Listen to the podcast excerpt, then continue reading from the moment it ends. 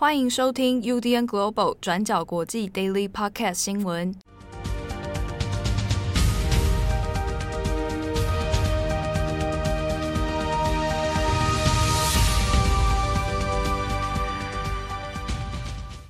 Hello，大家好，欢迎收听 UDN Global 转角国际 Daily Podcast 新闻。我是编辑七号，我是编辑惠仪。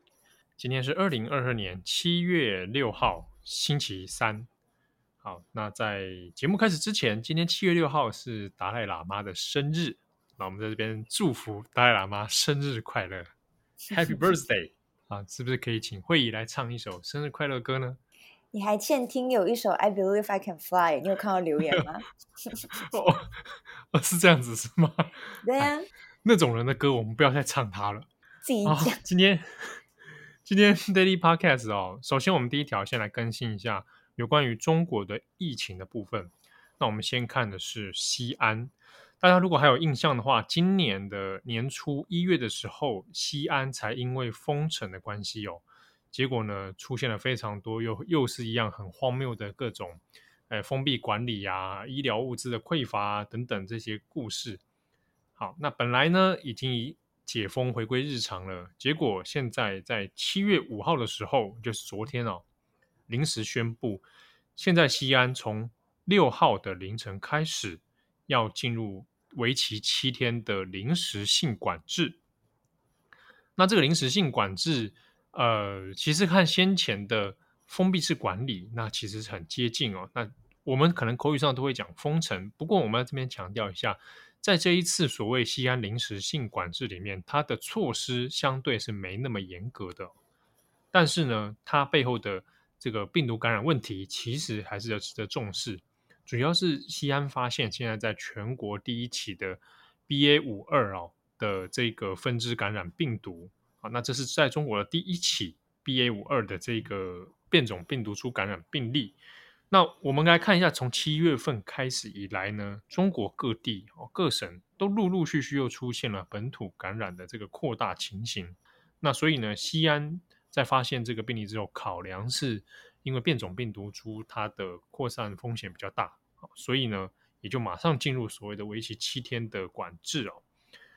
那西安政府在昨天五号的时候也有讲说，他有特别还要强调啊，说这不是封城啊，这只是临时性的管制。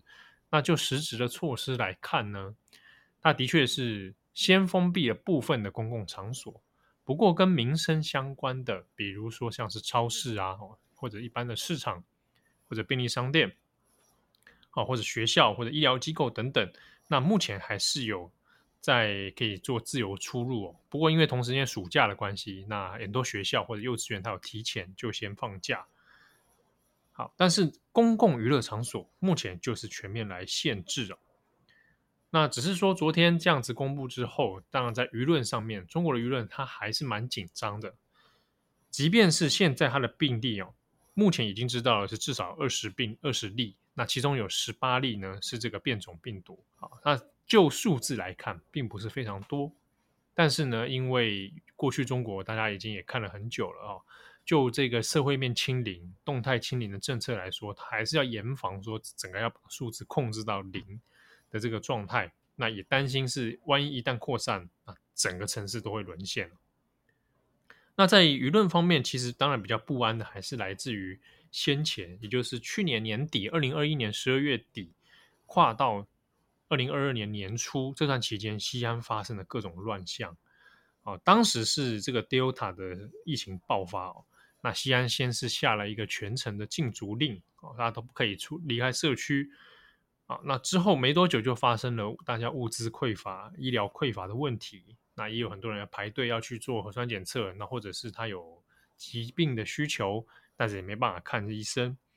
那我们当时也有做了相关的新闻报道，有讲到说，像是西安那时候仰赖手机的一码通啊，这个 APP 一码通要来做核酸检测，结果呢，整个西安一码通完全大宕机、大崩溃，那没有人可以做核酸检测，那就陷入一个停摆状态啊。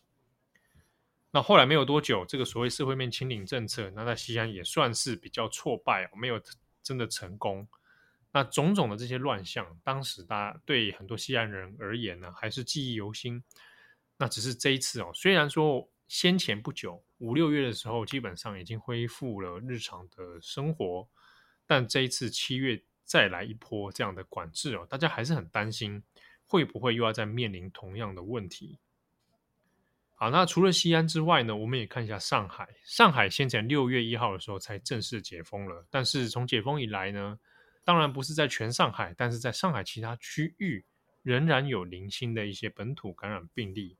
那这一波七月份的，当然也还是有哦。所以上海在五号的时候，一样，昨天也是宣告说，有部分的区域重新来展开全区全员的核酸检测。那他们推出一个政策，叫所谓的三天两检哦，就是三天内完成两次的核酸检测。好，那上海现在也不敢掉以轻心啊，因为前阵子才这个各种问题重生嘛。哦，那六月了解封，好不容易想慢慢爬回，说让经济生活可以回到正轨。哦，那不然这个经济再这样下去，对上海来说是一大重挫哦。但七月份现在这个事情出来之后，哦，大家还是蛮紧张的。那同时，我们也看北京啊，北京先前也是发生了天堂超市酒吧这个传播问题啊，后来是稍微比较平息了。可是呢，本土的感染目前在北京仍然是有零星的发生哦。那之前我们也跟大家报告，就是北京刚好正在做年度的这个施政报告嘛，啊，那所以北京市的这个蔡奇那还讲了说，哎，未来五年可能要做这个继续来动态清零哦。啊，这个事情就当然当时闹了很多风风雨雨。好，那现在蔡奇他还是有出来强调了，就是依照目前的疫情，他还没有见底啊。北京现在的说法是这样子，就是目前疫情是没有见底的，所以还是要继续来准确的实施动态清零，严防疫情失控。那我们看这个七月份以来的这个感染数字呢，其实最严重的是在安徽省。那安徽省在七月四号本土确诊单日是两百三十一例，那它已经连续几天呢都突破两百例了哦，大部分都集中在安徽省的宿州。那目前宿州这个地方呢，它也展开了大规模的排查以及清零政策。但我们要这边也要强调一点是，现在这几个地方所知道的感染哦，多半都是病变种的病毒哦，而且不晓得它的感染来源在哪里。那特别是西安也现在很紧张哦，现在已经知道它是第一个 BA 五二了，可是呢，不知道它的来源是怎么一回事啊？那这是比较紧张的部分。除此之外呢，在安徽、江苏、浙江、南京啊，好几个省份其实都有发现陆陆续续这些本土的感染数字有往上增加的趋势，所以会不会又进一步的扩大？这是来值得来观察哦。那特别是比起前面。几个月，现在七月份了，离下半年的这二十大越来越接近。那越来越接近的话，那其实在政治敏感度上面哦，它就会比较来紧张了。好，那相关的疫情新闻也欢迎参考今天的转角国际过去二十四小时。那下一则，我们来看一下英国。对，我们今天要讲的是强生政府面临的政治危机。在七月五号，英国首相强生政府的两名内阁首长，分别是卫生大臣贾伟德 （Sajid Javid） 还有财政大臣苏纳克 （Rishi Sunak），接连在几分钟内辞职，并且明确表示他们对强生政府的领导失去信心，让强生政府是差一点面临垮台危机。不过，强生政府也算是迅速反应，也就填补了空位。他就马上任命了教育大臣来接任财政大臣，也让卫生部门的内阁办公室部长来接任卫生大臣。我们整理一下这整个事件的经过。其实从去年十二月开始，强生政府就不断被爆出接连的丑闻，像是派对门事件，那这些事情都重创了强生政府的声誉。那也在今年六月的时候，强生才成功挺过内阁的不信任投票。那这一次引爆两位大臣辞职来施压的导火线，也在于说强生政府对于前保守党副党鞭品契尔 Christopher Pincher 的性骚扰案处理不当的一个问题。那品契尔呢，其实过去已经被多次指控行为不端。像是在二零一七年，他就被指控对两位男性政治家毛手毛脚，后来在二零一九年，他被强生政府邀请回内阁。最后是在今年二零二二年，他也被强生提拔成为保守党的副党鞭。当时候其实已经有保守党的国会议员来通报说，对品切尔的行为感到忧心。那结果在近期媒体就爆料。品切尔在今年六月对两位男性客人进行性骚扰。品切尔后来是表示，他当时候喝得太醉，但因为事件引起很多争议，品切尔也在今年的六月三十号引咎辞职，辞去保守党副党鞭的这个职位。那针对这个事件，也就在七月五号，昨天，强生公开承认，他其实在二零一九年就已经被告知品切尔涉及性丑闻的事情。但是当时候他并没有采取任何的行动，强生就坦言自己犯了一个非常严重的错误，也就对所有受到严重影响的人表示歉意来道歉。但是这样子前后不一的说法，其实也就引发了很多争议，也引起了很多批评。所以我们可以看到，结果是在经过过去几个月一连串的丑闻事件累积下来，再加上强生政府这一次的这一番发言，也就让卫生大臣，接着是财政大臣，在接连几分钟之内辞职，表示他们不能再继续为强生政府工作了。那截至目前为止，除了这两位重要的大臣，像是保守党的副主席，还有英国的驻摩洛哥贸易特使，还有大概四位以上的议会私人秘书，也都跟着宣布辞职。但是除此之外，目前还没有其他重要的内阁大臣宣布辞职。好，我们来看一下现在各大媒体是怎么报道这个事件的。我们综合各大媒体，包括 BBC、The Telegraph 的看法，他们普遍是认为。两位大臣的辞职会冲击强生政府，但是是不是可以就此迫使强生辞职，就没有人可以给出一个定案。像是 BBC 的政治编辑就分析，在两位大臣的辞职信上面，他们都提到政府应该是要正直的，而且要称职认真的行事。那言下之意，其实也就是认为强生并不符合这一些特质。所以一开始，其实看到两位大臣接连辞职的时候，强生政府是可能真的会面临垮台危机的。不过呢，在后来接连的一个小时之内，就没有出现重要内阁辞职的一个问题。那许多的内阁部长也已经表明他们会继续留任，那包括财政大臣，呃，还有国防部长等等。